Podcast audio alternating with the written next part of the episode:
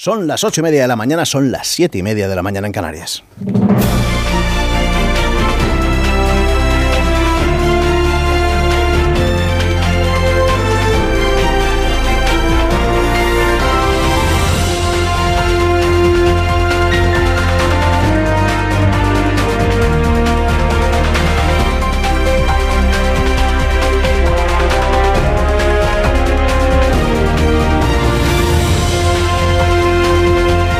12 y 20, contándoles aquí en Más de Uno, en Onda Cero, cómo discurre esta mañana, la que vamos a empezar hablando a esta hora de salud mental, la importancia de cuidar la salud mental. Este fin de semana Ricky Rubio anunciaba que dejaba su carrera profesional para centrarse en cuidar su cabeza, renuncia a jugar el Mundial de este mes para cuidarse a sí mismo y es de admirar que una figura reconocida como él lo haga visible.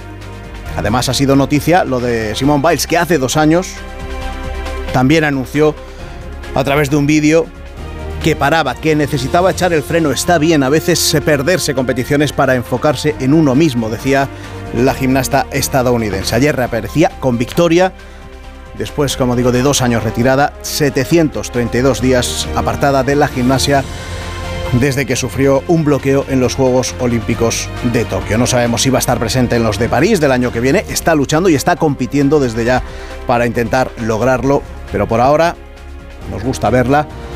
No hay prisa para que llegue otra vez a la élite. Cuidarse siempre es lo primero. Salud mental, normalizar la enfermedad para hacerla visible. Ese es el primer paso. En la actualidad política, Feijó es protagonista de las portadas, también Vox. En el concepto sin condiciones, coinciden hoy varios diarios, el país Vox ofrece al PP sus diputados sin condiciones y Feijó lo ve como un avance. La vanguardia, Vox ofrece a Feijó los votos de sus diputados sin condiciones. La razón, Feijó propone un gobierno en solitario con un acuerdo amplio y constitucional. Destaca el mundo que Vox levanta su veto al PNV para que Feijó neutralice a Sánchez. El Confidencial cuenta hoy que Carlos del, cargos del, del PP piden una convención nacional para marcar la estrategia con Vox y blindar a Feijó. Consideran que los pactos con las autonomías han sido letales y abogan por unificar el discurso ideológico. En esto ya le venimos contando desde hace semanas, desde hace meses, hay división dentro del Partido Popular. En la encuesta se ha hecho una en La Razón se ha hecho una encuesta de Inicia Report que muestra que el 56,4% de los españoles prefiere otras elecciones antes de un gobierno con independentistas. Un 68% de los ciudadanos insta a Sánchez a no cumplir las exigencias de Puigdemont y el 58% cree que un nuevo ejecutivo Frankenstein sería ingobernable. Por lo demás, pendientes de Níger, anoche finalizó el deadline, la fecha límite que, que los líderes de la CDAO dieron para que la Junta golpista restableciera el orden democrático, pero los golpistas siguen adelante. A pesar del riesgo de una intervención militar, ya ellos mismos reconocen ese riesgo, por eso esta madrugada han decidido el cierre del espacio aéreo con los únicos países con los que se mantenía abierto, los vecinos Burkina Faso, Mali, Argelia, Libia y el Chad. Los golpistas siguen adelante con su plan, dicen haber observado un despliegue de tropas en algunos países vecinos, así que han decidido fortalecer sus fronteras, trasladando cientos de soldados al sur del país en las fronteras con Benín y con Nigeria, dos de los cinco países de la CDAO que ya han dicho que si el presidente depuesto Bazum lo pide, ellos entran en el país para restaurar la democracia. Veremos qué va ocurriendo en las próximas horas. Ayer lo que hicieron los golpistas es organizar un acto y difundirlo para que diera la impresión de que todo el país está con ellos. En el estadio de fútbol más importante de Níger juntaron a más de 30.000 personas que lo que hacían era dar las gracias por el golpe, criticar a Francia, criticar a Occidente y criticar, por supuesto, a Bazum. Los que están en contra del, del golpe no hablan, no se les escucha, no pueden. Bueno, también de lo que se está hablando en las últimas horas es de Daniel Sancho, el español que ha sido detenido en Tailandia tras confesar, según la policía tailandesa, que mató y descuartizó a Edwin Arrieta, un un cirujano colombiano con el que había quedado en una isla de Tailandia. Hoy se espera que pase a disposición judicial, aunque el Código Penal del país permite estar hasta 12 días en custodia policial. Aquí en España, recuerde, son solo dos. Bueno, su padre, el actor Rodolfo Sancho, ha hecho público un comunicado en el que pide respeto, evitar hacer juicios precipitados en estos momentos que dice son de máxima confusión. Va camino de Tailandia Rodolfo Sancho para acompañar a su hijo. Veremos cómo acaba toda esta historia. Más de uno. Rubén Bartolomé. Onda Cero. Y antes de saludar a mis tertulianos en esta jornada de lunes, pues saludo a Alicia. ¿Qué tal, Alicia? Buenos días. Muy buenos días, ¿cómo estás? Que me vienes a hablar de Callahan. Pues sí, además es que todavía estás a tiempo si quieres de comprar los mejores zapatos del mercado, pero de rebajas, a buen precio. Y es que tus pies te lo van a agradecer. Bienestar, comodidad, elegancia, sutileza, lo tienes todo en los Callahan Adaptation. La mejor tecnología para caminar. Están fabricados por expertos artesanos en nuestro país y a la venta en las mejores zapaterías y en la web callahan.es. Pues ahora ya sí, Ignacio Varela, ¿qué tal Ignacio? Buenos días. Hola, buenos días, Rubén. John Muller, ¿qué tal? Bienvenido, buenos días. ¿Qué tal? Buenos días. Carmen Morodo, buenos días. Muy buenos días. Decía yo lo de la noticia de Daniel Sancho, que claro, que lo tiene todo para que se hable de este asunto en verano. O sea, hablamos de un caso, un suceso fuera de España, es decir, se sabe en la realidad muy a contagotas. Es algo escabroso, y tiene que ver con, un famoso, aunque sea así de, de, soslayo, con lo cual Claro, esto lo suelta, se suelta la noticia y las redes sociales arden y, se habla sobre todo de este asunto, del que no sabemos mucho más, pero, pero fue a aparecer el, el tema el viernes y el sábado pasado y de repente en todas las web, en todos los informativos, lo que le interesaba a la gente era, primero conocer quién era Daniel Sancho, que yo desde luego no tenía el placer de, conocerle, y, después centrarse en todos los detalles de, este caso, como digo, tan, tan escabroso, John. Sí, eh, bueno, es que era increíble porque los digitales este fin de semana, en la última hora de los bombardeos en Ucrania, también había una última hora de la detención de, y, el, testimonio de, Rodolfo Sancho, ¿no? Eh, yo tampoco tenía conocimiento de él, creo que es el nieto de Curro Jiménez. Sí, bueno, eh, Rodolfo es el hijo, Daniel es el nieto. Daniel es. el que está ahora en, detenido en Tailandia. Y, todos los detalles que se van conociendo, como tú has dicho, esta es la historia. Antes hablábamos de las serpientes de verano, antes los gobiernos solían tener instruidos a los ministerios para que tuvieran una carpeta. Exteriores, por ejemplo, siempre tenía algo con Gibraltar para el verano. Eh, esto nos lo sabíamos. Ahora, hablábamos en la máquina de café antes del programa con personas que están aquí en la redacción. Eh, los agostos ya no son los agostos Madrid-Baden-Baden. O sea, primero se queda mucha gente. El Borrascas me decía, se queda muchísima gente en Madrid y la semana pasada hubo unos atascos insólitos en la ciudad porque además la gente tiene la costumbre de usar muchísimo más el coche en estos momentos. Eh, luego, eh, las noticias, los agostos ya no son esos ferragostos italianos donde se podía chapar el negocio e irte a la playa. Y, bueno, pues eh, los que nos hemos quedado muchos agostos a cargo de los medios de comunicación sabemos que esto ya no es lo que era. Y esta es una historia perfecta de verano, es una historia que lo tiene todo, como has dicho. Ignacio. Bueno, hasta donde yo sé, que sé muy poco, este es un asesinato cometido por un individuo del que por lo que veo ninguno de nosotros sabía nada. Nos acabamos de enterar de que es famoso por su abuelo, ¿no? Y es que hay muy poco más que decir. Pues sí, que es la típica noticia que en verano tiene más tiene más impacto aunque este agosto, John, reconoceme que no es como cualquier no, otro por supuesto. Eh, pero bueno, en todo caso, pues forma parte de la crónica negra y entonces pues los especialistas en crónica negra y en información de sucesos que, nos cuenten lo que nos tengan que contar y es que no tengo nada que decir sobre esto. Es muy sorprendente que haya dado una entrevista a la agencia EFE. Sí, eso es otro, otra cuestión que, que, también llama la atención y que ha sido muy, los detenidos den entrevistas en, mientras están detenidos. En, bueno, es, que no, no, conozco el régimen jurídico en... Pero claro, es que lo, como decimos, es que lo tiene, lo tiene todo para que a la vuelta de tres o cuatro días nos acabemos olvidando y dentro de unos años, cuando se celebre el juicio y esta persona salga culpable o inocente, volvamos a hablar ya de mm, el caso aquel en el que un español fue acusado de descuartizar a, una, a una persona. Bueno, yo creo que para nosotros tiene el atractivo casi de una serie de Netflix, ¿no?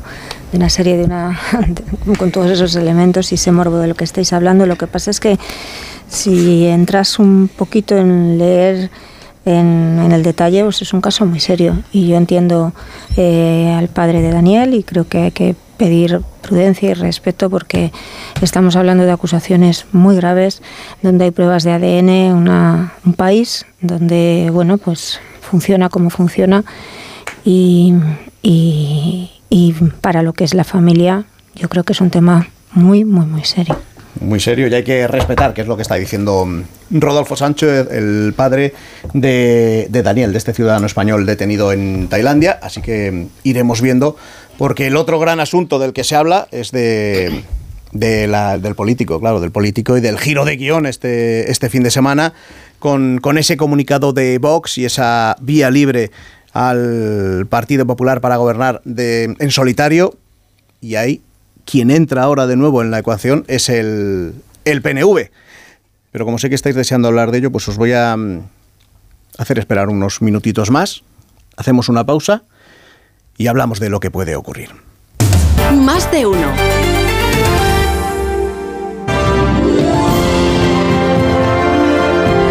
minutos llegamos a las 9, llegamos a las 8 en Canarias, en la Canarias, en Tertulia, en más de uno con Ignacio Varela, con John Muller, con Carmen Morodo hablando de, lo nuestro, de lo nuestro, es decir, de cómo van las investiduras, de las posibilidades de uno y de otro y de esa novedad que este fin de semana ha traído el comunicado de Vox en el que da vía libre al Partido Popular, le anuncia que le va a entregar sus votos en el Congreso para la investidura sin reclamar a cambio la entrada en el gobierno y sin reclamar a cambio puestos en la mesa del Congreso y que ahora otros decidan. Este mensaje no va por el Partido Popular, sino que va por, sobre todo por el PNV, que es el que pasa ahora a ser el, actor principal de lo que puede ocurrir. Porque claro, si el PNV apoyara en una investidura a Feijóo, ya las cuentas le saldrían al presidente del PP sin necesidad siquiera de coalición canaria, 176 diputados, si contáramos con la diputada de coalición canaria serían 177. En esas cuentas están Vox, en esas cuentas, en esas cábalas está el PP pero el PNV por ahora guarda silencio y mantiene la expectativa para, también, para ver también cómo, cómo se reacciona dentro de su, de su ámbito a un posible apoyo a Feijo, aunque Vox esté no dentro, sino digamos de lado y apoyando ese, ese gobierno, que al final la legislatura es larga y los votos van a tener que seguir siendo necesarios, Ignacio. Sí, es que a buenas horas mangas verdes, podríamos decir, ¿no? Eh, yo creo que es eh, al contrario de lo que parece. Vox previamente se ha asegurado de que la investidura de Feijóo no tenga, o no tiene, como no tiene de hecho, probabilidad alguna de salir adelante. El propio PP ha constatado eso. Y una vez que ambos han, han constatado eso, por tanto que realmente no tienen nada que negociar entre ellos. A efectos de eh, formación de gobiernos ni nada de eso, porque Fijo perderá la investidura con toda seguridad porque tendrá 178 votos en contra, pues eh, asumen ambos eh, la condición que les han adjudicado el resto de las fuerzas políticas en lo que desde mi punto de vista es la gran novedad española, que no es hacerle un cordón sanitario a la extrema derecha como en otros países de Europa, sino hacerle un cordón sanitario al primer partido del país. Eh, muy bien, pues entonces empiezan a funcionar como les han obligado a funcionar, que es como bloque, bloque contra bloque, que es lo que va a pasar durante toda la semana. Probablemente ha esperado a, asegurarse también el botín autonómico, darse por satisfecho con lo de Aragón y dejar colgando lo de Murcia cuyo ritmo probablemente se va a compasar al de la investidura para hacer coincidir la repetición, la probable repetición electoral en Murcia con la eventual y desde mi punto de vista improbable repetición de las generales. Por tanto, yo creo que este movimiento no eh, cambia nada sustancial respecto a la investidura. Eh, respecto a la investidura en el sentido de respecto a la probabilidad de que Feijóo sea presidente del gobierno, pero sí tiene un efecto claro y es que aumenta y fortalece claramente las eh, a Feijóo de cara a las consultas con el rey para ser el primer candidato, porque él sí podrá acreditar eh, ante el rey al menos 170 mm, apoyos, eh, porque Abascal, además, en coherencia con su declaración de ayer, confirmará ante el rey que está dispuesto a votar a Fijo, que es una cantidad de apoyos que Sánchez no podrá acreditar ante el rey. Eh, primero porque, como decíamos el otro día, hay tres partidos que suman 20 diputados que no van a acudir a la cita y por tanto sus votos pues no, no, no, no constarán institucionalmente, por mucho que haya declaraciones públicas eh, y segundo porque pues, muchos de sus socios pues, estarán en fase de negociación. Por lo tanto, sí es verdad que la posición de Feijó como probable primer candidato a la investidura, eh, a una investidura que será fallida, pero que será el primer acto de campaña de una eventual repetición electoral, pues queda, queda fortalecido. Es que todo lo que se está haciendo estos días, tiene una doble dimensión, sobre todo todo lo que se está haciendo desde la futura oposición. Y es, primero, colocarse para la legislatura, para lo cual el control de la mesa del Congreso es. con, con la mesa del Congreso y el Senado se le puede hacer una pinza al gobierno de Pedro Sánchez, al posible gobierno de Pedro Sánchez, que le haga la vida en el Parlamento verdaderamente difícil. ¿no? Entonces, colocarse para la legislatura como bloque político de oposición y colocarse a la vez para una eventual repetición electoral. Eh, y bueno, pues todos los movimientos de los partidos, de todos los partidos, eh, hay que interpretarlos en esta doble dimensión hasta el día 17. Porque así como yo creo que está muy claro el fracaso, vamos, el fracaso, que la investidura de Feijóo será fallida, lo que no significa que sea exitosa necesariamente la de Sánchez, creo que hay partidos, por ejemplo Junts, que pueden jugar que fracasen ambas, eh, pero lo que sí que empieza a estar mm, cada vez más dudoso y cada vez más en el aire, y ahí sí juega el PNV, no es lo otro. El PNV votará en contra de la investidura de Feijóo con toda seguridad. Eh, es el tema de la mesa del Congreso. Y es decisivo, ¿eh? Para el desarrollo de la legislatura. ¿Por qué estás tan seguro que el PNV votará en contra de la, investidura de Fijo? Porque no tiene otra posibilidad, porque tiene unas elecciones en el País Vasco eh, el año que viene y de, ninguna manera el PNV se puede permitir el lujo con la amenaza del sorpaso de Bildu eh, y de la tenaza que eventualmente le puede hacer Bildu con el Partido Socialista. Eh, de ninguna manera se puede arriesgar a aparecer formando parte de una mayoría en la que estén el PP y Vox.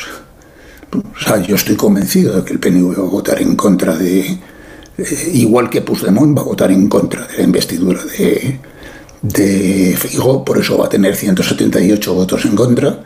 Eh, otra cosa es lo que hagan unos y otros en la de Sánchez, que eso va a depender de muchos factores, porque además es que estamos en manos de un individuo cuyo comportamiento no responde a las pautas del análisis político racional, sino que pertenece a otro tipo de disciplinas científicas.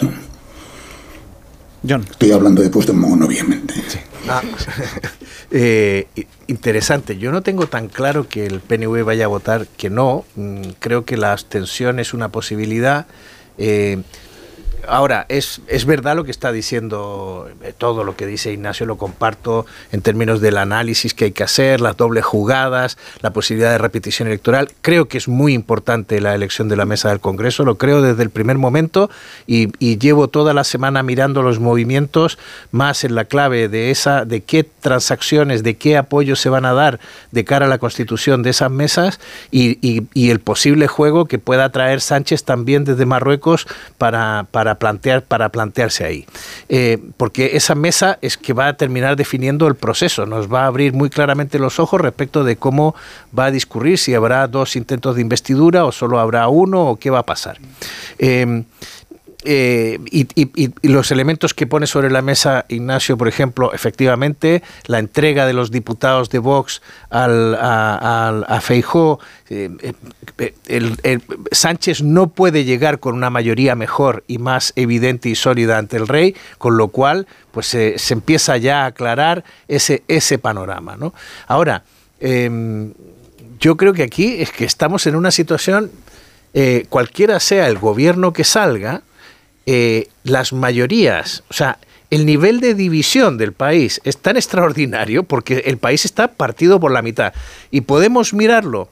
Yo he sido optimista a la hora de mirarlo ahora. Digo, bueno, por lo menos podemos decir que hay 250 votos en la centralidad política entre el PSOE y el PP pero también podemos, pero si vamos a tomar esta opción, que es a la que nos lleva Pedro Sánchez, sobre todo extendiendo el cordón sanitario, no solo a, lo, que se llama la ultraderecha, sino también a la derecha centrada, eh, que él llama extrema, mm, bueno, pues eh, efectivamente vamos a entrar en un juego en el que el gobierno que salga va a ser gobierno por muy pocos escaños. Que un presidente en esas circunstancias, yo creo que por ejemplo, eh, Petro es un presidente que en Colombia fue elegido en unas circunstancias parecidas, pero ha cometido el error de pensarse que tenía una mayoría y que podía operar con esa mayoría en la política colombiana, y se está equivocando. Gabriel Boric, que es un presidente que fue elegido en unas circunstancias parecidas de división y polarización, en cambio ha entendido, siendo mucho más joven y menos, y menos experimentado, ha entendido que él era el mal menor. Entonces, el presidente que salga, el gobierno que salga en España, tendrá que entender que es el mal menor y no que va a ser un gobierno transformador de realizaciones, de reforma, porque el único gobierno realmente reformista que podría existir en este país está en el centro. Es el pacto de la gran coalición que, que que ya sabemos que ni Sánchez la quiere porque la paralizó en... Imagínate que en un sitio tan estratégico como Ceuta o como Melilla, donde tendría todo el sentido del punto de vista de la seguridad exterior del país que hubiera un pacto entre los dos grandes partidos de Estado, y de hecho en Ceuta sabemos porque nos lo contó Vivas cuando hicimos el programa Más de Uno allí hace no muchos meses, Vivas nos contó cómo el entendimiento con el Partido Socialista era fluido y perfecto y en cambio él tenía más problemas para entenderse con Vox que para entenderse con el Partido Socialista. Bueno, pues eso, esa maniobra ha sido abortada la semana pasada porque el Partido Socialista lo que quiere es escenificar las dos Españas y, y bueno, pues nos la harán el corazón. Yo estoy con Ignacio también en que yo veo muy difícil que el Partido Nacionalista Vasco se mueva de la posición en la que está en estos momentos. Es verdad que ellos estratégicamente les interesaría más al Partido Nacionalista Vasco. En estos momentos les interesaría mucho más que hubiese un gobierno de Feijó que siguiese el actual gobierno de Sánchez. Ya han comprobado cuál es el resultado, quién gana, quién pierde. Eh, cuál es el valor de la palabra de Pedro Sánchez y cómo aquí el único que está entregado porque sabe que es el que más tiene que ganar es Bildu, que ya ha dicho que ellos a muerte, ¿no? Como, como dirían ahora, a full, porque eh, sin condiciones y sin nada, que siga Pedro Sánchez en el Palacio de la Moncloa. A muerte, hablando de Bildu, no. no, pero digo, no está, vamos a ver, que están en eso, ¿no? Entonces, no quieren eh, que siga, eh, si tuviesen que elegir, preferirían que no siguiese el gobierno de Sánchez, pero esa presión electoral de las elecciones autonómicas, un contexto donde em, bueno, hay una competencia con, con Bildu y donde em, venimos de unas elecciones eh, autonómicas y municipales, donde eh, y unas elecciones generales, sobre todo donde el Partido Socialista ha ganado en Cataluña y en el País Vasco gracias a Vox. Ellos confían en que ese electorado que se ha ido, ese votante que se ha ido al partido a Sánchez ¿no? Eh, a nivel nacional, se reubique y vuelva otra vez a lo que serían las siglas mm, autonómicas ¿no? y que se repartan, en este caso PNV, Bildu, y ahí está también la competencia entre Esquerra y Junts. Eh, juega también en contra el hecho de que la negociación está en marcha que no hay un no de Puigdemont a, a negociar. No. hay un acuerdo para intentar llegar a un acuerdo. Y esas negociaciones están en, eh, proceso. ¿Qué ocurre con la posición de, de Vox y con la, el anuncio de, del PP de que tiene las manos libres para un gobierno en solitario? Yo creo que eso encarece todavía más, el movimiento de ayer encarece todavía más el precio que puede poner Puigdemont a su apoyo a un gobierno de Sánchez. Si ya era muy alto, eh, yo creo que todavía esto lo encarece aún más. Lo que pasa es que la sensación que a mí me, llega desde ese bloque es que mm, están dispuestos a encontrar la fórmula para que al final eh, el proceso se encarrile y haya, no de manera inmediata, pero que haya una nueva investidura, con una condición, todos trabajan con la sensación de que esta es una legislatura de paripé, es una legislatura corta, donde, aunque se produzca esa investidura de Sánchez, no están pensando realmente en una legislatura que lleve a ningún término, sino en qué efecto puede tener en las elecciones autonómicas catalanas y en las elecciones vascas.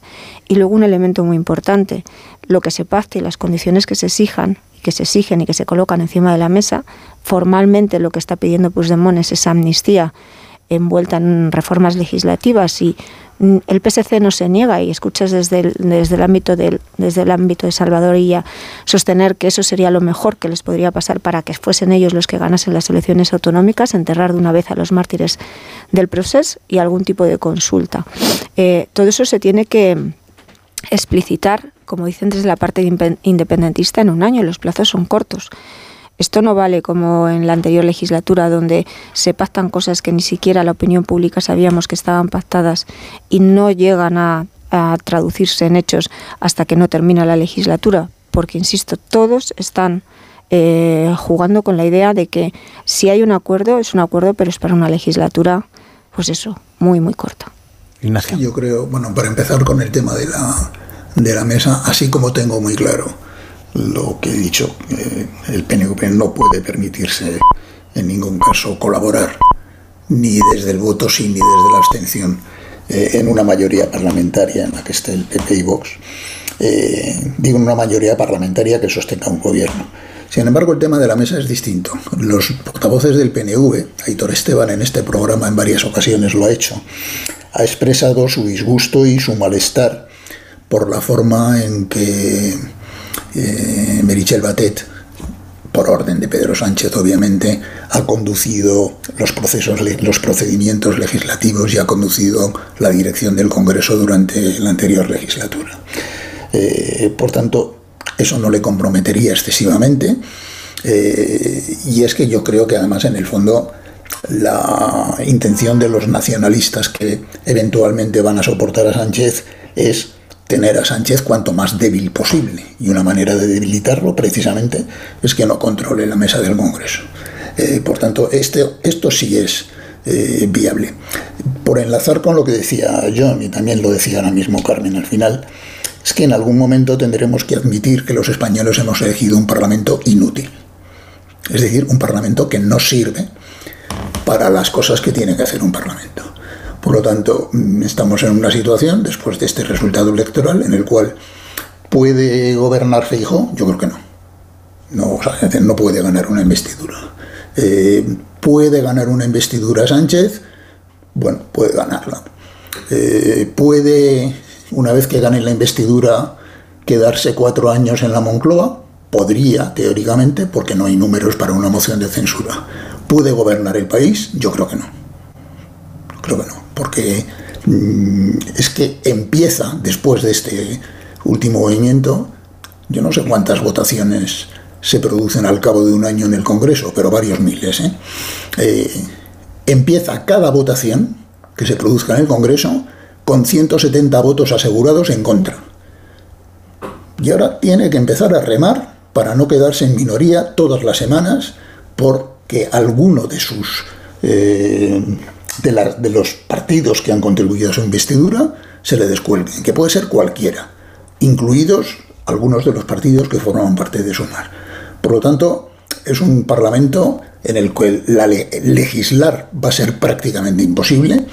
No te digo ya, con todas las... Eh, se está despreciando eh, el nivel de obstruccionismo al que puede llegarse desde el Senado. ¿no? O sea, eh, yo recomiendo que se relea la Constitución y sobre todo el reglamento del Senado para, para ver eh, hasta qué punto el Senado puede llegar a convertirse en manejado políticamente pues con esa intención en un elemento de obstrucción muy importante. No te digo ya si eso se combina con una mesa del Congreso.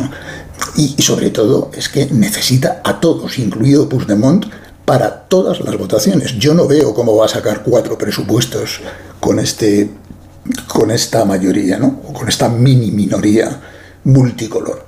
Por lo tanto, yo creo que este es un parlamento inútil, es un parlamento que está condenado a estar bloqueado o a gobernar exclusivamente a golpe de decreto ley durante cuatro años con la presunta tolerancia del Tribunal Constitucional, que veremos hasta dónde llegan sus tragaderas.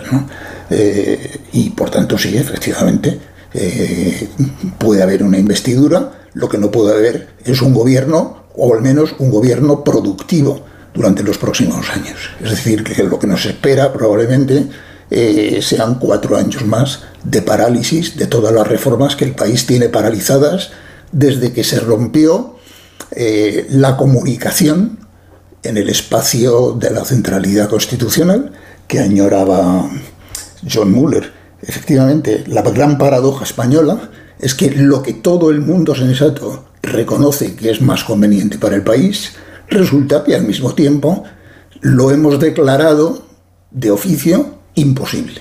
Y la pregunta es, ¿quién y por qué lo ha hecho imposible? Porque es algo que depende exclusivamente de la voluntad humana. Lo que depende de la voluntad humana no debería ser imposible, ¿no? Pero lo damos por imposible. Bueno, pues muy bien. Y luego ya lo de Ceuta, para terminar, me parece un acto de sectarismo, típico acto de sectarismo del libro, que va objetivamente en contra de los intereses nacionales en un territorio que no es cualquier territorio, ¿eh? que es absolutamente estratégico. Claro, pero Ignacio, entonces, con ese panorama que planteas, sin control del Senado, sin control de la mesa del Congreso, la pregunta es, ¿y a Sánchez en esas circunstancias le... Em, eso es, pero a, ver, ¿a Sánchez le interesaría eh, presentarse a una investidura en esas circunstancias? Sí.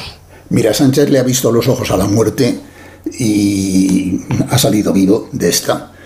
Y hoy yo no conozco al personaje o de ninguna manera puede tener el menor interés subjetivo en jugarse otra vez la vida en una segunda vuelta. Eh, por otra parte, soy muy escéptico respecto a que una repetición de elecciones mejore nada. Hasta ahora nos hemos habituado a repetir elecciones generales, eh, lo cual es otra excepción española, que no conozco un país democrático en donde esto se haya convertido en hábito, eh, pero es que cada vez que hemos repetido elecciones, la segunda vuelta no ha mejorado la primera, sino que la ha empeorado. Pero bueno, eh, la repetición de elecciones puede ser la consecuencia necesaria eh, si ambos candidatos pierden sus respectivas investiduras. La de Feijóo seguro que la va a perder, la de Sánchez está en el aire e insisto, no lo sometamos a demasiados análisis racionales. Depende de un individuo cuyo comportamiento es absolutamente impredecible en el plano racional. Entre otras cosas porque ni él, yo estoy convencido de que Puigdemont hoy no sabe lo que va a hacer.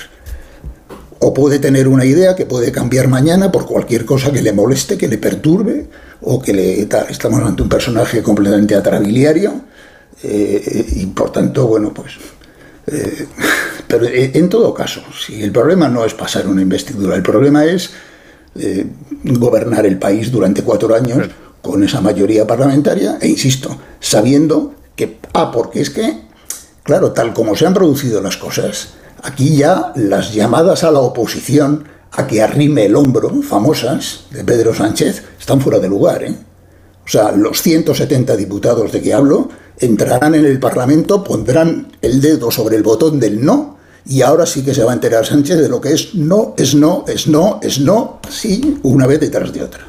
Porque el PP, después del trato o del destrato eh, que he recibido y después de que le han montado un cordón sanitario al primer partido del país, no, no tiene margen con Feijóo sin Feijóo para darle el menor grado de oxígeno a un gobierno formado sobre estas bases. Por tanto, esta es la situación. Carmen. A ver, yo es que mmm, creo que, que vamos, vamos muy rápido, pero estamos ya hablando del, del desgobierno, que estoy totalmente de acuerdo contigo, Ignacio. Eh, es imposible gestionar desde el punto de vista político con eficacia y en función del interés general del ciudadano, más allá de resistir ¿no? y de sobrevivir políticamente. Pero mm, no es tan sencilla eh, tampoco la investidura. La investidura es un trámite, pero no es tan sencillo, yo creo, para Pedro Sánchez. Y se tiene que, vamos a ver eh, cómo evoluciona ese proceso de negociación. Pero venimos de una legislatura en donde ya había unas condiciones puestas que fueron altas. Esas condiciones las ejecutó el Partido Socialista en cuanto a los indultos, la sedición, la malversación, todo lo que tiene que ver con, Cataluña. Eh, el examen electoral, yo creo que Junqueras, no, Junqueras y Esquerra no tienen ninguna duda de cuál ha sido. Y es malo para ellos. Aquí solo ha ganado el Partido Socialista de Cataluña, el partido y ha ganado Sánchez. De lo que ha sido todo este proceso. España tampoco, pero, pero a Sánchez le ha, le ha rentado electoralmente ha ganado las elecciones generales por Cataluña y por el País Vasco, por el miedo a Vox y por cómo ha gestionado esa relación con los partidos independentistas. Junts puede estar en una situación de, eh, de debilidad política también, en la medida en que no tiene poder territorial, no está en la Generalitat, tiene estos escaños y todos ellos también te dicen que esa debilidad de los socios vuelve otra vez a fortalecer a Sánchez, que ir a unas elecciones ahí ninguno gana, ¿no? El único que puede ganar si acaso, es el Partido Popular. Y eso es lo que les une. Pero eh, yo creo que en vísperas de un proceso electoral y después de que las, los, los resultados de esa colaboración eh, y el pragmatismo del que presumía Esquerra haya sido el que es, encima de, la mesa de negociación no nos vamos a quedar simplemente con cuestiones económicas o con cuestiones de financiación. Bueno, que de momento lo que se nos está soltando es la liebre. Claro, el tema está en que Pedro Sánchez llega a esta negociación en una situación en la que su partido está tan débil porque ya ha pagado y la factura de sus pactos y del desgaste de las elecciones autonómicas y municipales que no hay nadie en condiciones de decirle te estás saltando el último límite que, que, quedaba por saltarte. Entonces la debilidad del Partido Socialista fortalece a Sánchez en esta negociación porque no hay nadie que le pueda eh, atar ¿no? En, en, corto. No vean ni a Paje, no queda nadie más que pueda levantar la voz y decir, pero ¿qué estamos haciendo como Partido Socialista Obrero de España? Y la presión electoral de sus socios también le fortalece. Pero a ver lo que vemos en esa negociación. Porque, insisto, bueno, pues Demón puede ser todo lo eh, imprevisible, podemos estar en, en que hay mm, mm, división dentro de Junts y demás pero han llegado a un punto el independentismo en donde creo que las condiciones que, ponen encima de la mesa son condiciones que no está en la mano de Pedro Sánchez ofrecérselas. Son condiciones incluso que ahora mismo creo que ni siquiera ya van al ritmo de la mayoría social catalana pero que ellos siguen insistiendo, esa amnistía y ese referéndum de autodeterminación, con un pulso donde si hay algo claro, es verdad que Junts está dispuesto a jugar el partido, pero también en estos primeros tanteos en, ese ambiente ha quedado claro que esa posibilidad de recuperar un frente independentista es imposible. Es que Rey Junts entran en esta negociación a seguir matándose. No vamos a ver un frente independentista porque la ruptura personal y política dentro del independentismo es absoluta. John. Sí, eh, yo estaba... Mm, estaba pensando que a lo mejor lo de los cordones democráticos no es una actitud tan democrática como, o los cordones sanitarios, perdón, no es una actitud eh, que deberíamos tildar de democrática, ¿no? Por mucho que se intente hacer pasar que con ello se quiere excluir del juego democrático actitudes antidemocráticas. Eh, porque precisamente lo que hace es obstaculizar completamente la posibilidad de que el Parlamento sea un foro eficaz donde se formen mayorías, eh, incluso transversales, que permitan gobernar el país o darle un mejor escenario de gobernabilidad al país, porque fíjate que tampoco la propuesta de Feijó no es para tirar cohetes, o sea, porque presumimos que Feijó no va a ser la revolución desde el poder y lo que va a ser es un gobierno de gestión.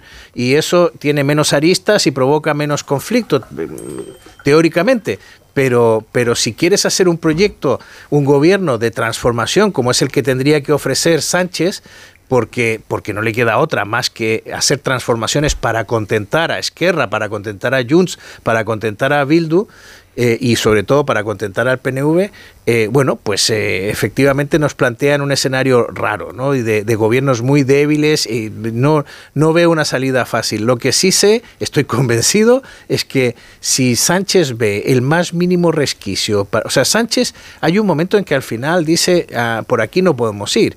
le pasó cuando convocó las elecciones de, de abril de 2019 cuando estaba con el gobierno que nació de la moción de censura eh, y, se produjo la, famosa manifestación de Colón, él estaba en ese momento enredado con lo del relator en Cataluña, que había provocado una gran indignación en la opinión pública y aprovechó la circunstancia para convocar una elección. Esto tendría que habernos enseñado ya que este es, y, para que no nos sorprendiera tanto lo que hizo el 30 de mayo, o sea, del 29 de mayo, que fue adelantar las elecciones. ¿no? Y eh, si él ve la más mínima posibilidad de salir eh, bien librado, eh, va a preferir la repetición electoral antes que formar gobierno con esta bolsa de gatos que parece que se va que van a ser esos 17 partidos que tendría que, poner de acuerdo. dicho esto, yo estoy muy interesado en, en, que, en escuchar a Ignacio respecto de la última encuesta del CIS. Eh, la que, porque no hemos coincidido, Ignacio, y la semana pasada salió esta encuesta. Eh, que a mí me ha sorprendido porque son 27.000 encuestas, es una barbaridad. Ese, el, este instrumento debe tener un nivel de precisión extraordinario y, y, sobre todo por ver si se hacían buenas las tesis que habían. Yo había formulado una, que era que las mujeres le habían dado la victoria a Sánchez. Eh, lo he mirado y no lo he visto tan claro. Eh, que los jóvenes se iban a ir con Sumar, mm, no lo he visto tan claro tampoco. He visto que el segmento inmediatamente después de los 24 años sí es el que le dio el voto masivamente a Sumar. No sé tú qué, qué has visto en el, en el SIS de la semana pasada. Bueno, te refieres a la encuesta ilegal Exacto. que hizo Tezanos en la semana en la que estaba prohibido publicar encuestas y que solo sirvió para alimentar de datos en la última semana al comité electoral del Partido Socialista.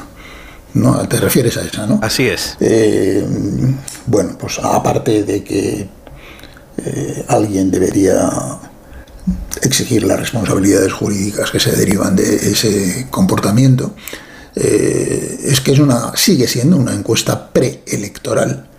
Eh, habitualmente el CIS realiza una amplia, incluso más amplia encuesta postelectoral, donde sí eh, explica algunas claves a posteriori del comportamiento del voto. Esto sigue siendo una encuesta preelectoral, hecha una semana antes de las elecciones, que se ha publicado a posteriori para alimentar algunas de las tesis eh, sobre cómo han sido los movimientos de votos y tal. Por ejemplo, el tema de las mujeres. Es evidente que en estas elecciones finalmente, eh, al final no ha sido la economía estúpido en absoluto, es curioso. Nadie atribuye a la economía que haya tenido ningún eh, peso decisivo en el resultado electoral. Lo que ha funcionado sobre todo es el tema territorial, una vez más. Ha funcionado mucho más el tema territorial y por eso estamos diciendo esto se ha resuelto en Cataluña, en el País Vasco y negativamente eh, para el PP, por ejemplo en Andalucía, donde su victoria ha sido muy inferior a la que ellos esperaban. La sorpresa es que nadie esperaba que las ganancias del PSC en Cataluña compensaran eh, las pérdidas del PSOE en Andalucía, por ejemplo. Y eso, pues, ha funcionado al revés, pero eso no sale de esa encuesta, eso sale de la lectura de los datos. A mí esa encuesta me parece un acto fraudulento y por tanto no estoy dispuesto a extenderme. Me parece un acto ilegal, fraudulento y mm, no, no, no, no le voy a dar mm, demasiado, demasiado valor porque efectivamente está hecha para lo que está hecha y es para alimentar al comité electoral del PSOE durante la última semana de campaña, no para informar a los españoles de qué es lo que ha pasado en las elecciones. Eh, es mentira. Por cierto, un pequeño matiz, Carmen. Mira, se han dado miles de explicaciones sobre el movimiento de los votos, sobre las razones profundas, sobre lo que ha pasado, lo que ha dejado de pasar. Y el caso es que todas ellas tienen una parte de razón. O sea, no son falsas, son en parte verdaderas. Pero realmente, aquí lo que ha pasado no es que Pedro Sánchez haya ganado nada, es que el PP y Alberto Núñez Fijó el 29 de mayo tenían unas elecciones absolutamente ganadas y las han tirado en dos meses. Y sin eso no se entiende nada. Es decir, el 29 de mayo después de las elecciones municipales sí era real la hipótesis de hasta 160 escaños para ese partido. Bueno, el recorrido de los 160 a los 137 se debe mucho más a la dimisión del Partido Popular para hacer una campaña reconocible como tal, más allá del hecho de ganar un debate, eh, que, a ninguna otra que a ninguna otra cosa. Le han faltado cuatro escaños, ¿eh? con 140 o 145 ya tendría la investidura hecha. Eh, y estaríamos todas las teorías que estamos manejando durante estos días, sencillamente no serían relevantes. Estaríamos hablando del de, el cambio político en España. Pero vamos, que estamos hablando mucho más de un eh, fracaso absoluto de Feijó en gestionar una victoria que tenía prácticamente asegurada y que la ha tirado, la ha desperdiciado lamentablemente, que, que de otra cosa. Y en algún momento, en algún momento, yo creo que hay 11 millones de españoles que han votado a la derecha eh, que le van a pasar una factura a Alberto Núñez Fijo por esto, ¿eh? por esta oportunidad perdida.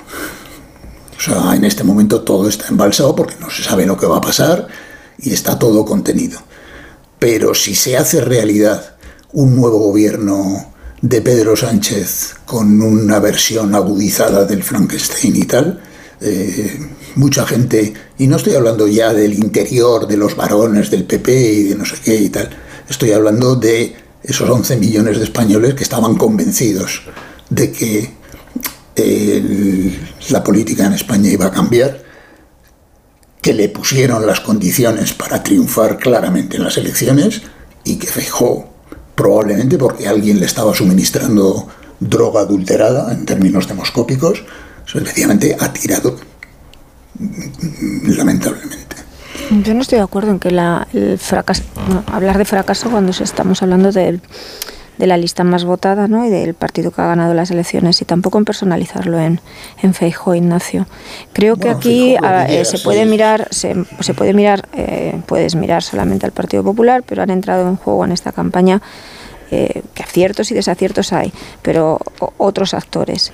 Y en el resultado final del bloque de la derecha creo que es decisivo el papel, la estrategia y, y la campaña que hace Vox. Y esa no la decide el Partido Popular y no la puede, no tiene capacidad de intervenir en ella, ni de gestionarla, ni de administrarla.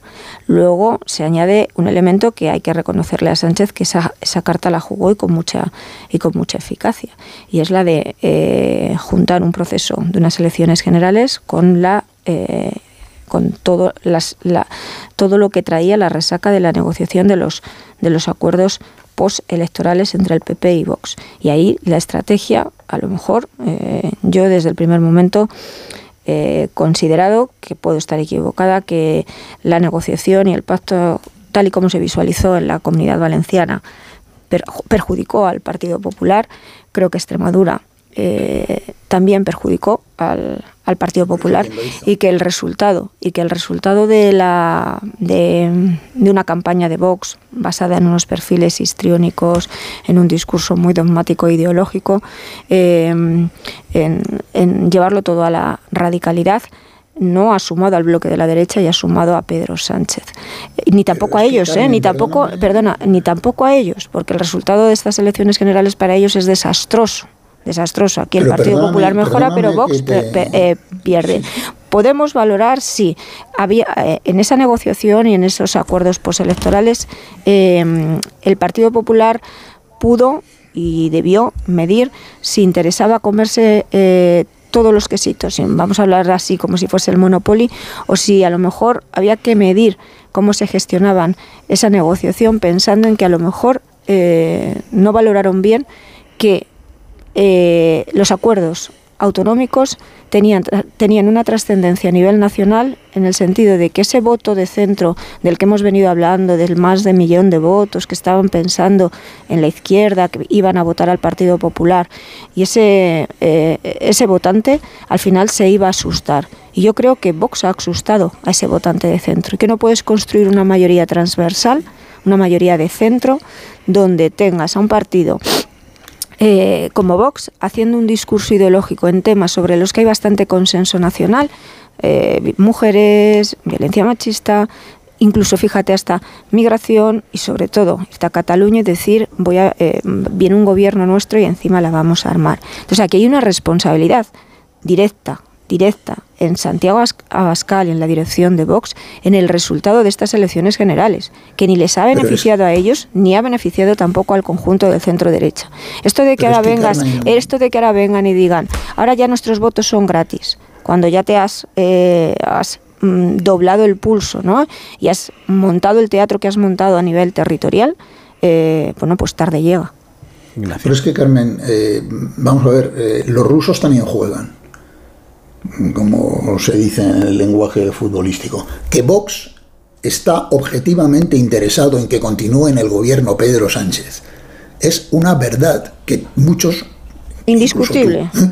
Bueno, por lo tanto, la campaña de Vox no tenía la función de favorecer a Alberto Núñez Feijóo, tenía la función de favorecer a Pedro Sánchez, por Dios. Y eso, el PP tenía que ser consciente de eso. De hecho, me consta que era consciente de eso. Luego no podía esperar una campaña de Vox que le favoreciera. Eh, que Pedro Sánchez no se iba a dejar morir eh, sin resistirse. Eh, y que te estás enfrentando a un individuo que, sobre todo cuando se ve en peligro, toma las curvas a 150. Que se puede matar en una curva, pero las toma a 150, lo tienes que saber. El problema es que desde el 29 de mayo hasta el 22 de junio no hay nada reconocible a una campaña electoral del Partido Popular. Más allá de un momento puntual, que es el famoso debate donde Pedro Sánchez pierde los papeles por completo. Bueno, ya está. es que no se puede decir ni siquiera que ha hecho una mala campaña, ha hecho una no campaña. ¿Por qué? Porque estaba convencido de que le iban a traer la Moncloa a casa, o por lo que fuera, me da igual, porque yo no, por lo que fuera, la campaña, eh, la no campaña electoral del Partido Popular ha sido catastrófica. Eh, y eso, pues los cuatro, cinco, seis escaños que le han faltado para en estos momentos tener una, eh, una investidura asegurada, se deben fundamentalmente a eso. Luego todo lo demás, efectivamente, pues sí, los adversarios se mueven, se defienden, el Partido Socialista tiene un nivel de enraizamiento, sigue teniendo como sigla, no como Sánchez, sigue teniendo un nivel de enraizamiento social que no tiene ningún otro partido en España. Todas esas explicaciones son ciertas, todo lo que tú has dicho es cierto.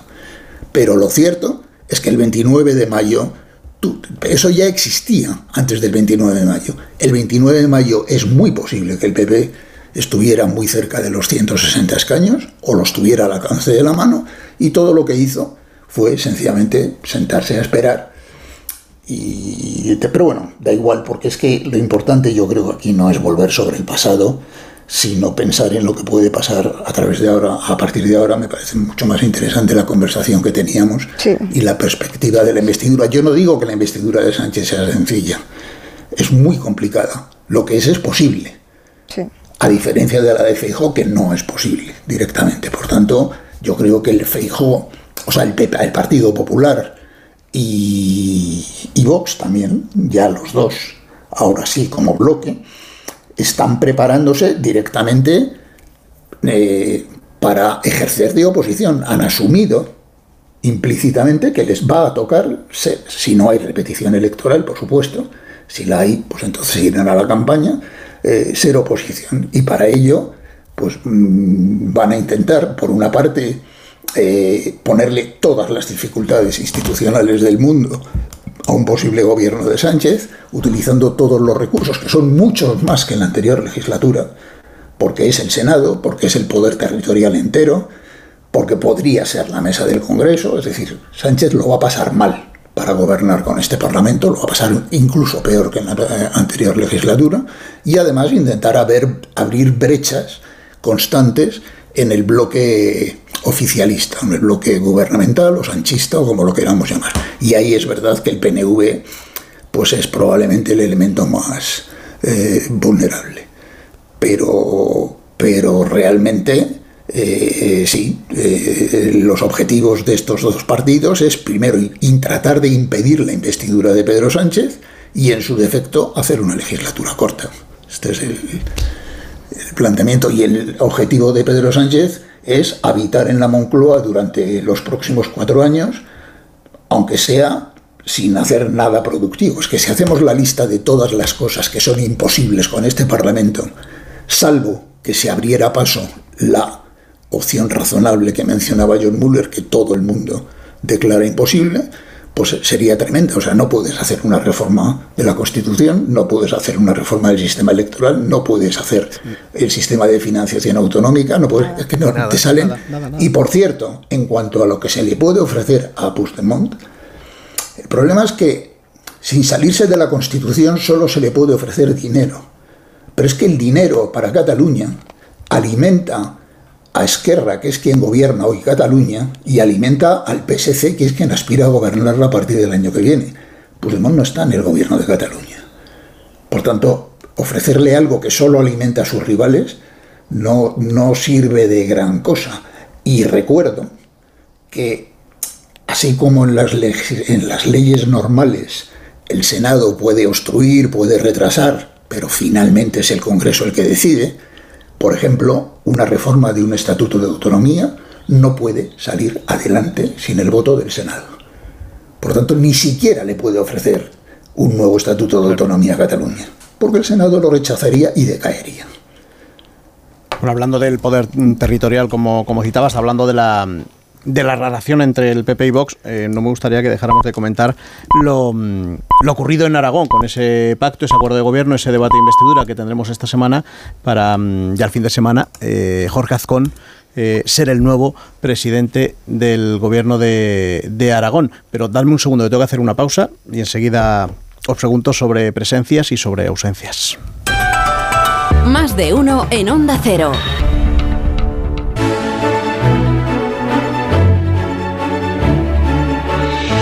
Seguimos de tertulia en más de uno, cuando quedan 26 minutos para llegar a las 10, las 9 en Canarias, con Ignacio Varela, con John Muller, con Carmen Morodo, y quería que le dedicáramos unos minutos a, hablar de la política territorial.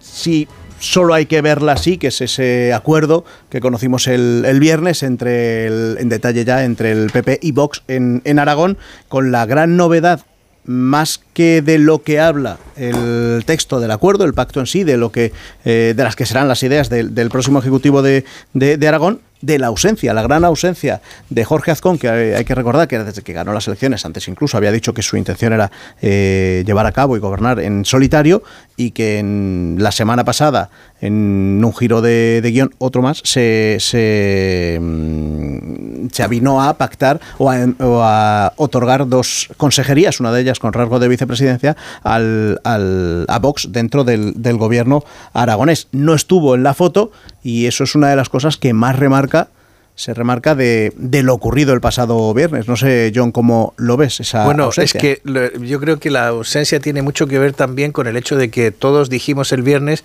que para para no necesitábamos alforjas para este camino, ¿no? Eh, porque porque Ascon podía haber cedido esto mucho antes y, y, hacer menos aspavientos, o sea que para esto pues podía haberlo hecho hace varias semanas, ¿no? Eh, podía haberlo firmado hace varias semanas. Solo queda Murcia ahora de momento. Ahora yo creo que aquí hay una cuestión muy interesante. ¿Por qué pacta el PP con Vox? Bueno, pacta para conseguir gobiernos, para dominar, para llegar al poder y para controlarlo de una manera en algunos casos mucho más compartida y en, otro, y en otros no.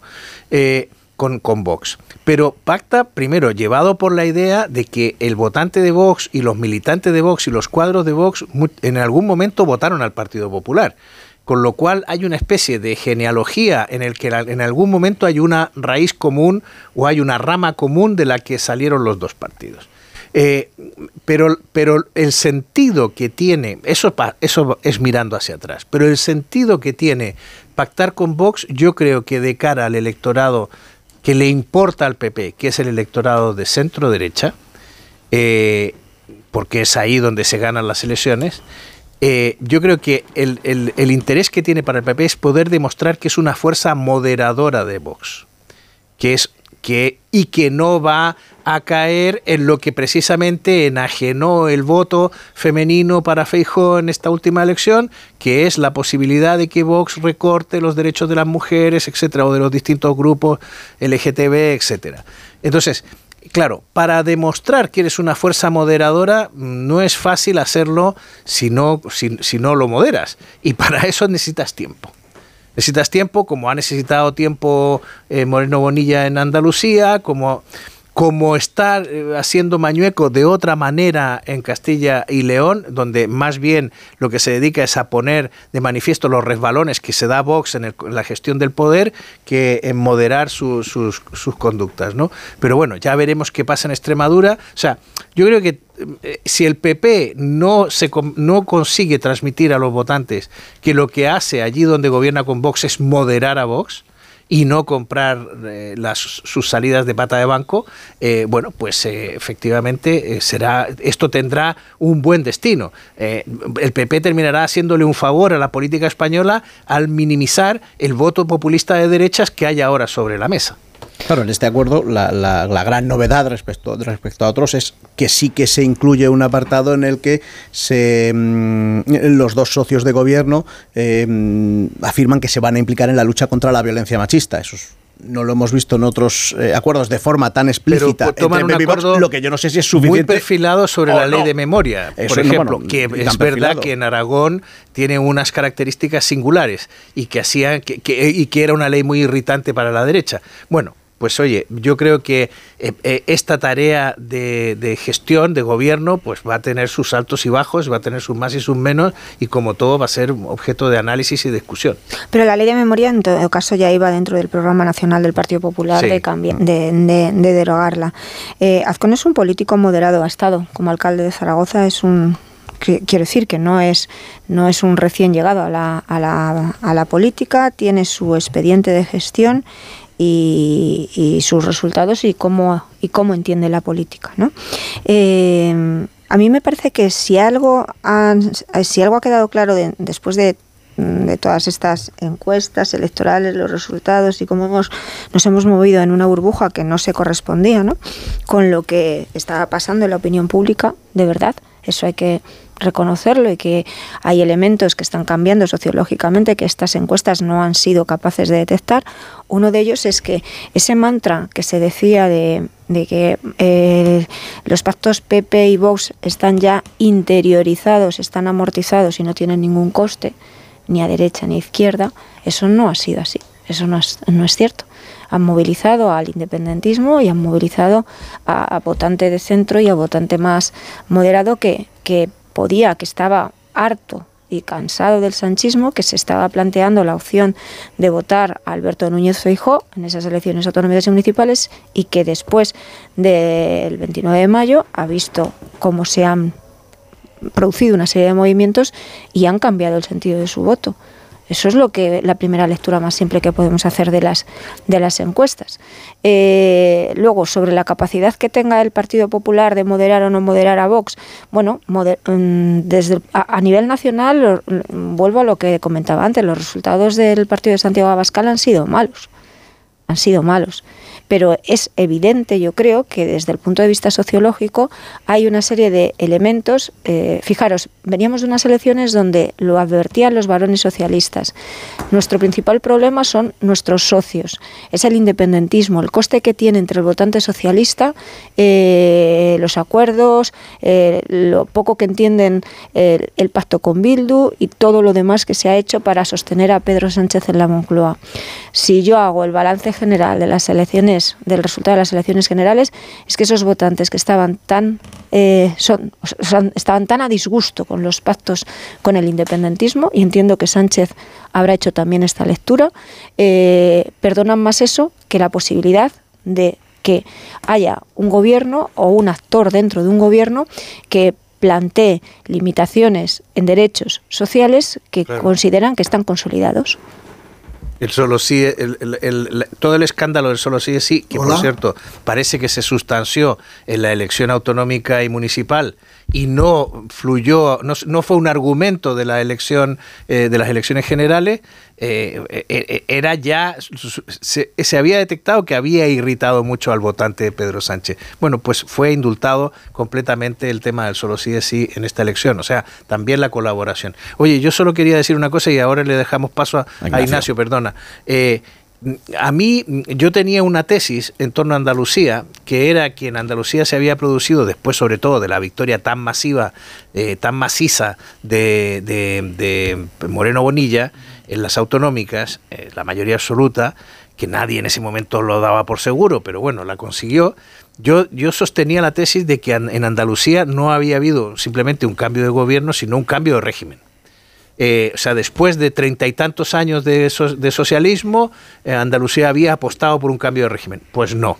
Lo que nos dicen los resultados electorales es que no, y por eso decía yo también lo de la encuesta del CIS, es que no, no, no, efectivamente el Partido Socialista es un animal más complejo de lo que uno puede creer en la, en la política española.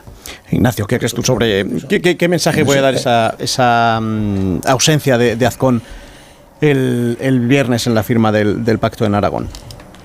Es que más allá de, las, de la presencia, la presencia, mira, Azcón, de todos los eh, candidatos, porque no era, candidato, no era presidente, de todos los dirigentes territoriales del PP, probablemente era el más resistente de todos a un gobierno con Vox, antes de empezar la campaña.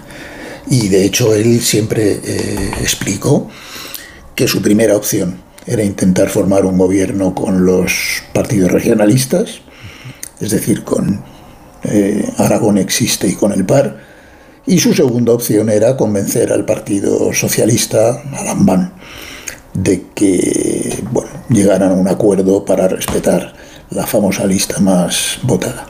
Bueno, pues la primera vía fracasó sencillamente porque la España vaciada, Aragón existe, Teruel existe, pues eh, han fracasado rotundamente eh, y por tanto no lo podía hacer.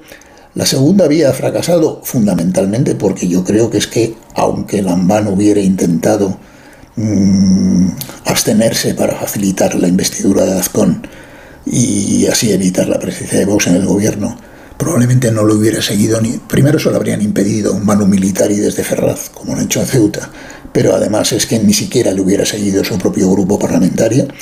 Y por tanto pues ha terminado, claro, lo que ha hecho Azcon ha sido ajustarse al calendario que estaba de alguna manera previsto y que a la dirección nacional del PP, por no seguir personalizando en Feijo, se le fue de las manos, que era mm, cerrar los pactos autonómicos no antes de que se celebraran las elecciones generales. Un proceso que se descontroló totalmente a raíz de lo que sucedía en Valencia. Y la Dirección Nacional del Partido Popular perdió por completo el, el control de ese proceso. Lo que ha pasado en Aragón es lo que estaba previsto que pasara en todas partes, lo mismo que ha hecho el Partido Socialista en Navarra. ¿eh? No antes de que se celebraran las elecciones generales, precisamente porque se sabía que si tú metías un montón de pactos autonómicos con Vox en medio de la campaña de elecciones nacionales, pues te estaba suicidando, ¿no? O sea que eran, eran conscientes de eso. Lo que pasa es que se les fue por completo el, control del proceso. Eh, yo creo que también hay una lógica que responde a esto sí, probablemente a una línea estratégica, se discute mucho estos días dentro del PP, el qué hacer con Vox o qué no hacer con Vox, y una línea eh, es intentar hacer con Vox en cuatro años lo mismo que con Ciudadanos. Es decir, compartir gobiernos con ellos, lo que decían, ah, moderarlos, no moderarlos, pero al final terminar absorbiéndolos y eliminándolos por, bueno, pues precisamente porque además todos proceden del mismo, del mismo tronco. El 90% de los votantes de Vox en algún momento anterior de sus vidas eh, fueron votantes del PP, salvo los más, salvo los más jóvenes. Oye, y como última, esto del voto femenino, que en lo que insiste en lo que insiste John. A ver, yo no lo discuto. Vamos a tener cantidad de estudios postelectorales que nos lo van a demostrar. Pero que el Partido Socialista es el partido con mayor componente de voto femenino de todo el arco político es una realidad desde hace más de 15 años en España. Por lo tanto, vamos a ver si esta vez ha sido todavía más. Eh, eh, y en qué cantidad, pero es que esto es una realidad sociológica demostrada electoralmente, que el, así como se sabe que el 70% de los votantes de Vox son hombres, pues eh, el Partido Socialista tiene una clara mayoría de voto femenino sobre masculino. Aparte de que cuando se habla de voto femenino en general hay que distinguir, porque hay, no tiene nada que ver el comportamiento electoral de las mujeres activas que trabajan eh, de, a ciertas edades y tal, que de las mujeres que se dedican a eso que antiguamente se llamaba eh, tareas del hogar. por ejemplo, son dos colectivos que se comportan de manera completamente distinta. Hablar del voto femenino así, como si fuera una unidad, no es correcto en términos eh, sociológico-electorales. Pero bueno, me parece un debate que vamos a tener mucho tiempo para descomponer lo que ha pasado aquí. Y lo de Andalucía que decía, eh, que decía John, está claro, o sea, el PSOE de Andalucía es un gigante adormecido, pero es un gigante, ¿eh? Entonces, eh, si tú lo dejas, si tú lo dejas resucitar, pues eh, te puede crear problemas, O sea, no es es que el Partido Socialista, sobre todo en sitios como en Andalucía, insisto, es tiene unos niveles de enraizamiento social que en algún momento puede parecer decaído, en algún momento... Por eso digo que es tan grave cuando lo has tenido completamente groggy y noqueado, permitirle que resucite, ¿no? Desde la pasividad absoluta. Eh, eh, una de las claves, junto con lo de Cataluña, una de las claves de este resultado es que la victoria del Partido Popular en Andalucía ha sido radicalmente insuficiente para lo que se esperaba. John. No, simplemente el tema de la, del voto femenino, efectivamente lo que dice Ignacio es así. Eh, es que este fin de semana yo circulaba entre mis redes un artículo del Washington Examiner, eh, que no es mi diario favorito, pero que, hizo un artículo en el que se metía con Político, la revista que se las da de ser la, que, la que mejor cubre la política eh, norteamericana y europea incluso. Y, y en el artículo el Examiner decía, Político sostiene que las mujeres están en contra de Trump. Bueno, eh, y lo que matizaba el examiner era las mujeres solteras, porque lo que venía a decir era que entre las mujeres casadas, los, el, voto, el voto de republicanos seguía estando muy firme. Eh, y entonces uno llega, dice, bueno, si, si los republicanos ganan entre los hombres solteros y casados, si los republicanos ganan entre las mujeres casadas, eh, ¿Cuánto, ¿Quién está votándole a los demócratas? Bueno, es que el diferencial entre las mujeres solteras en Estados Unidos, entre republicanos y demócratas, es de 37 puntos de mujeres solteras que votan a demócratas. O sea, no se comen una rosca los republicanos entre las solteras en Estados Unidos. Bueno, sí, tenemos, no tenemos suficiente, no tenemos suficiente para, analizar. Claro. claro. Digo, no tenemos suficiente para analizar lo que ocurre aquí, como también para pensar en el votante y lo que ocurre en Estados Unidos, sobre todo con todo el año y medio que Pero me encanta lo de no se comen una rosca. en, término estrictamente político, claro. Metáfora, brillante. Hoy estamos con metáforas eh, muy afortunadas. Lo de la muerte y Bildu, lo de se comen una rosca hablando de. muy brillante. A full, a full. No sean malos, no sean malos. Quedan nueve minutos para llegar a las diez, las nueve en Canarias. Tengo que hacer una pausa y enseguida os propongo otro tema. En Onda Cero, más de uno. Más de uno. En Onda Cero.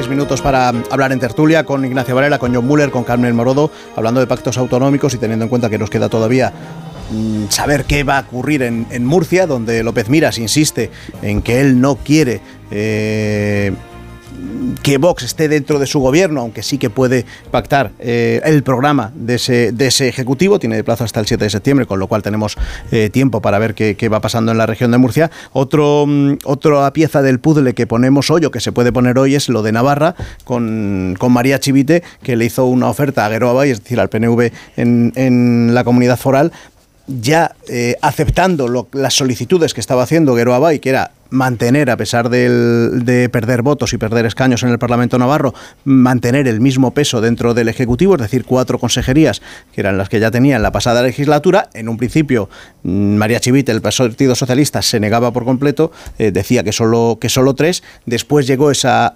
oferta o esa propuesta de Bildu diciendo yo te apoyo sin necesidad de que me des nada y después llegó esa nueva mm, segunda oferta, ese segundo planteamiento de María Chivita al PNV que en unos minutos va la dirección del partido en Navarra la va a valorar y se supone que va a salir adelante.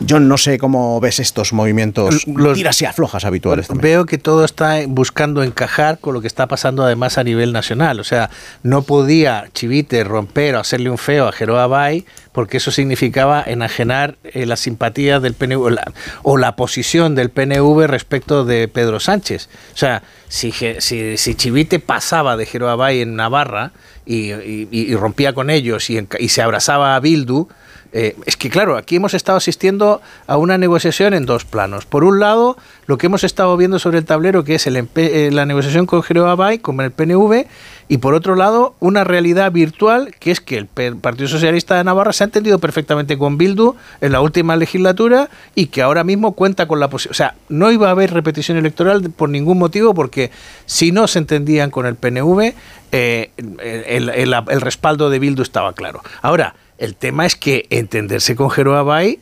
significa pavimentar mucho el camino para lo que el PNV y condicionar mucho lo que el PNV haga en los próximos días.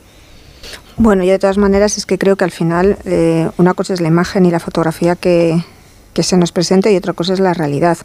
La realidad es que es la suma de los escaños PSN, Bay y Contigo Navarra, pues eh, se quedan, no tienen la mayoría absoluta y los representantes de, de Bildu en, en, Navarra seguirán siendo decisivos como lo fueron en la pasada legislatura para todas las, mm, bueno, pues desde los presupuestos a cualquier otra actuación. Entonces, bajo la sombra, ellos eh, eh, seguirán teniendo una influencia muy importante sobre, sobre el gobierno de, de, Navarra. Y eso es, eso, eso es así, más allá de que la fotografía que se nos presente hoy pues pueda permitir al final a Chivite salvar un poco más la cara. Ignacio. Sí, bueno, perdóname que reintroduzca un matiz, tardo 15 segundos, del anterior debate, pero es una butad que no quiero dejar de decir. Estoy convencido de que en esta elección concreta las encuestas hubieran acertado mucho más si en lugar de preguntar por qué partido va a votar usted, hubieran preguntado contra quién va a votar usted porque el voto en los dos campos ha sido 100% reactivo. Eh, por tanto, se habrían acercado mucho más. Pero bueno, eh, a ver, yo es que creo que todo lo que tiene que ver con Navarra es material explosivo. Todos lo sabemos. En el famoso contencioso vasco, Navarra juega un papel simbólico y estratégico determinante y por lo tanto hay que manejarlo con pinzas. Todo lo que tiene que ver con Navarra y todas las políticos sensatos de este país deberían, deberían hacerlo. Dicho eso, yo no tengo, tengo muy pocas dudas de que finalmente en Navarra va a haber un gobierno presidido por, por el Partido Socialista, eh, con el apoyo de Bildu, eh, con el apoyo directo o indirecto de Bildu. Y bueno, pues eh, ya veremos qué pasa con Geroa. Seguramente no se puede quedar fuera de eso porque significa la desaparición completa de la coalición que en el fondo alimenta el PNV y el PNV no se puede permitir el lujo de abandonar por completo Navarra cuando está luchando eh, codo con codo con Bildu por, por, por, todo el escenario de lo que ellos llaman Euskal Herria, que incluye naturalmente Navarra. Por tanto, creo que Chivite se ha comportado disciplinadamente, no como los dirigentes del PP, y ha congelado esa negociación hasta después de las elecciones y ahora esa negociación avanzará y solo quedará colgando el tema de Murcia. Bueno, pues veremos a ver qué, qué, pasa a partir de ahora. Está aquí por aquí ya Alicia de nuevo, porque os habéis ganado unos Callahan, Alicia. Si estás pensando en hacer un cambio de zapatos, un cambio de calzado de cara a la nueva temporada, aprovecha las rebajas de Callahan. Y es que los zapatos Callahan no solo son los mejores zapatos del mercado, con total confianza, sino que además están fabricados en España por expertos artesanos y con la mejor tecnología para caminar. Son los Callahan Adaptation, que se adaptan al pie. A la venta en las mejores zapaterías y en nuestra web callahan.es. Ignacio, John, Carmen, gracias por estar aquí esta mañana con nosotros. Están sonando las horarias, después la información y después más, adiós, adiós. más de uno con Begoña Gómez de la Fuente. Adiós. Son las 10, las 9.